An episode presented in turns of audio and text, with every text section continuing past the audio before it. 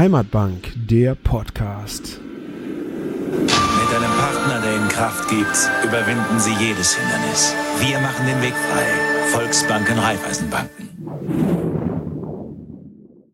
Herzlich willkommen zu Heimatbank, der Podcast, der Podcast der Volksbank Rhein-A-Eifel. Mein Name ist Jan-Erik Burkhardt und ich bin Leiter Marketing der Volksbank Rhein-A-Eifel und heute bin ich zu Gast bei einer Institution, einer Mayener Institution, den Mayener Burgfestspielen. Mir gegenüber sitzt Petra Schumacher. Frau Schumacher, schön, dass Sie sich die Zeit nehmen für ein Gespräch. Erstmal vielen Dank für die Einladung. Ich freue mich.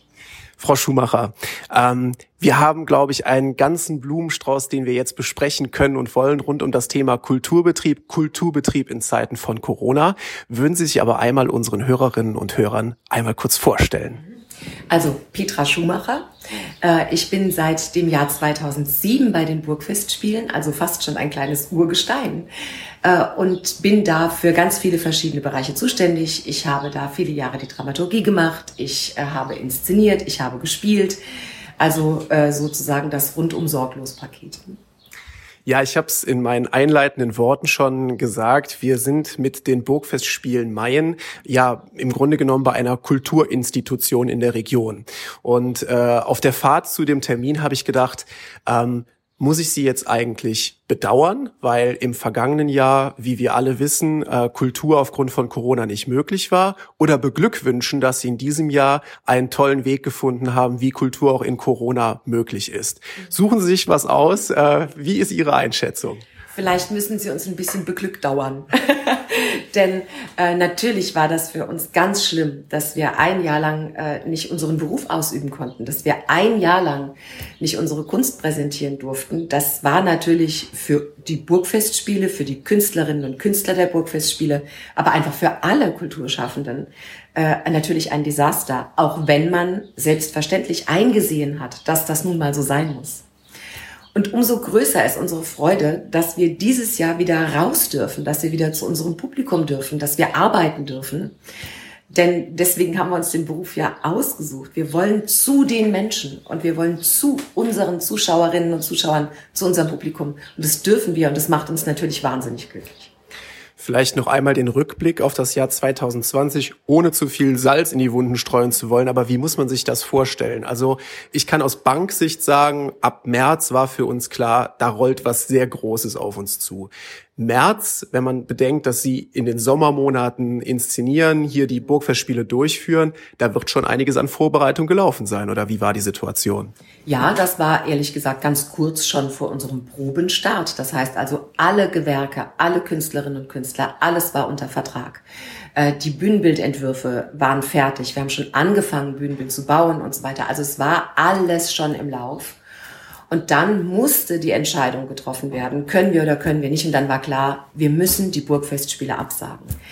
Das ist eine unglaublich schwere Entscheidung gewesen, was aber als ganz großes Kompliment auch einfach an die Stadt Mayen und auch an unsere vielen Sponsoren gehen muss, ist, dass sie gesagt haben, ja, das stimmt, wir müssen absagen. Aber wir geben trotzdem unseren Künstlerinnen und Künstlern schon jetzt die Sicherheit, dass wir sie nächstes Jahr wieder engagieren und wir geben ihnen ein Ausfallhonorar.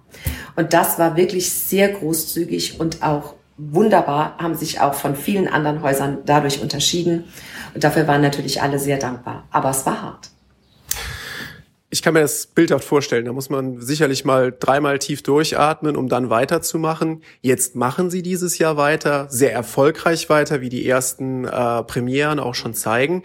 Wo stehen wir gerade? Was wird inszeniert? Welche ähm, Schritte sind schon gegangen? Vielleicht holen Sie uns dazu einmal kurz ab. Also wir freuen uns natürlich, weil die erste Premiere ist raus. Das ist Die Schöne und das Biest. Die hatte äh, letztes Wochenende Premiere, ganz erfolgreich. Ich glaube, die Zuschauerinnen und Zuschauer waren auch wahnsinnig froh, dass sie uns wieder gesehen haben und wir waren natürlich auch happy. Jetzt am Wochenende startet unser Bürgerbühnenprojekt. Der Zuckertoni geht an den Start. Das ist das erste Mal in der Geschichte der Meiner Burgfestspiele, dass wir sowas machen. Alle sind aufgeregt, wird aber laufen. So, wunderbar, tolles Stück, unbedingt anschauen. Dann kommt natürlich unsere zwei großen Produktionen auf der Hauptbühne. Da feiert als erstes Pension Schöller eine hinreißende Komödie, die wahnsinnig witzig ist. Dann kommt Carmen, also die berühmte Bizet-Oper, allerdings bei uns begleitet von Live-Musik. Das ist aber so eine Gypsy-Musik, die da einfließt. Grandios.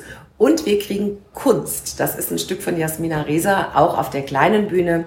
Eine Komödie um drei Männer, die am Ende darüber entbrennen, ob ein weißes Bild, ein weißes, weißes Bild Kunst ist, ja oder nein. Und natürlich ganz viele Festspielextras. Also die Burgfestspiele lohnen sich. Es ist das Programm, was 2020 abgesagt werden musste. Und das spielen wir dieses Jahr. Und da freuen wir uns drauf. Das klingt extrem vielversprechend. Wie habe ich mir denn als Zuschauer jetzt die Gegebenheiten im Burginnenhof vorzustellen? Wie sind da die Rahmenrichtlinien, Hygienerichtlinien, Abstandsrichtlinien? Wie, wie verhält sich das? Also im Moment sind wir happy, weil wir dürfen, äh, jetzt seit kurzem, pünktlich zur Premiere äh, kam das, wir dürfen bis zu 220 Menschen in den Burghof setzen. 220 deswegen, im Burghof sitzen normalerweise deutlich mehr Menschen, aber wir sind gezwungen, im Schachbrettsystem zu setzen, um die Sicherheit für unsere Zuschauer zu gewährleisten. Also 220. Wir hoffen natürlich, wenn sich äh, die Inzidenzzahlen so entwickeln wie im Moment, dass sich das vielleicht noch steigern kann. Das heißt, Sie können im Moment zumindest, man kann es ja leider immer nur für den Moment sagen, äh, im Moment ist es so, Sie können ohne Test zu den Burgfestspielen kommen, Sie sitzen im Schachbrettsystem, Sie können sich mit der Luca-App einchecken oder einen Kontaktbogen ausfüllen. Und am Platz können Sie auch die Maske abnehmen und haben also dann das ungetrübte Theatererlebnis.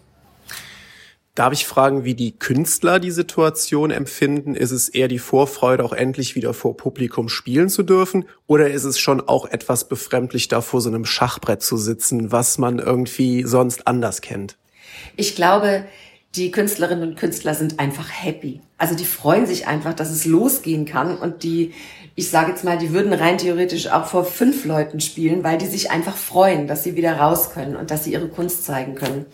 Insofern natürlich ist es viel schöner, vor einem ausverkauften Haus zu spielen. Klar, macht uns auch mehr Spaß. Aber wir sind jetzt erstmal froh, dass es überhaupt wieder geht. Ähm, wir haben tatsächlich im Vorgespräch äh, schon einmal kurz über die Bedeutung der Burgfestspiele für die Region gesprochen. Und ähm, da bin ich felsenfest der Meinung, dass das für die Kultur, äh, für eine gesamte Region nicht nur ein Pfeiler ist, sondern auch ein wichtiger Fixstern. Mhm. Äh, große Worte, ja, aber ich bin davon überzeugt. Ähm, wie geht man mit so einer Bürde um? Äh, empfindet man das als Bürde oder ist das eine Herausforderung, die einen anspornt, auch die nächsten Jahre so weiter zu planen? Mhm. Also eine Bürde auf keinen Fall. Ich würde sagen, dass uns das einfach glücklich macht. Und ich denke, all die ähm, Frauen und Männer, die seit ja weit über 30 Jahren Burgfestspiele machen und äh, für das Publikum machen, all die haben dazu geführt, dass die Burgfestspiele heute da sind, wo sie sind und dass sie tatsächlich ähm, in unserer Region für etwas stehen, was einfach, also ich sage immer, wir sind Sommer. Also was ist ein Sommer ohne Burgfestspiele? Das ist ja hier schon fast gar nicht mehr vorstellbar. Und ich habe es, sage das ganz oft und ich sage es auch nochmal, die Burg sitzt im Herzen der Stadt.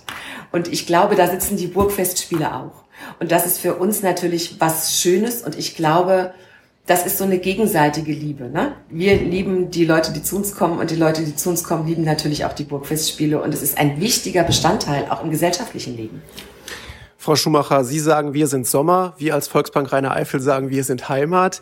Und die letzte Frage zum Schluss unseres Podcasts, wie immer, auch an Sie. Frau Schumacher, was bedeutet für Sie Heimat? Äh, das ist für mich eine ganz äh, wichtige und tolle Frage. Ich bin keine Mainerin, ich bin hier zugezogene und äh, war eigentlich mein Leben lang, das bringt auch so ein Beruf mit sich, ein bisschen heimatlos. Und habe mich aber dann entschieden, gemeinsam mit meiner Familie jetzt hier eine neue Heimat zu finden. Und das haben wir auch getan. Und wir fühlen uns hier zu Hause. Und das hat nicht nur was damit zu tun, wo wirklich das Haus steht, sondern das hat auch was damit zu tun, wie diese Menschen hier sind, wie die Menschen in dieser Region sind, wie man aufgenommen wird und dass man sich, äh, dass man sich eine Heimat geschaffen hat. Also insofern ist die Heimat für mich das, wo die Menschen sind, die einem das Gefühl von Heimat geben. Frau Schumacher, herzlichen Dank für den Einblick. Vielen Dank für das Gespräch. Auch Ihnen vielen Dank, dass Sie wieder reingehört haben bei Heimatbank, der Podcast. Heimatbank, der Podcast, ist eine Produktion der Shapefruit AG und der Volksbank Rhein-A-Eifel EG. Wir sind Heimat.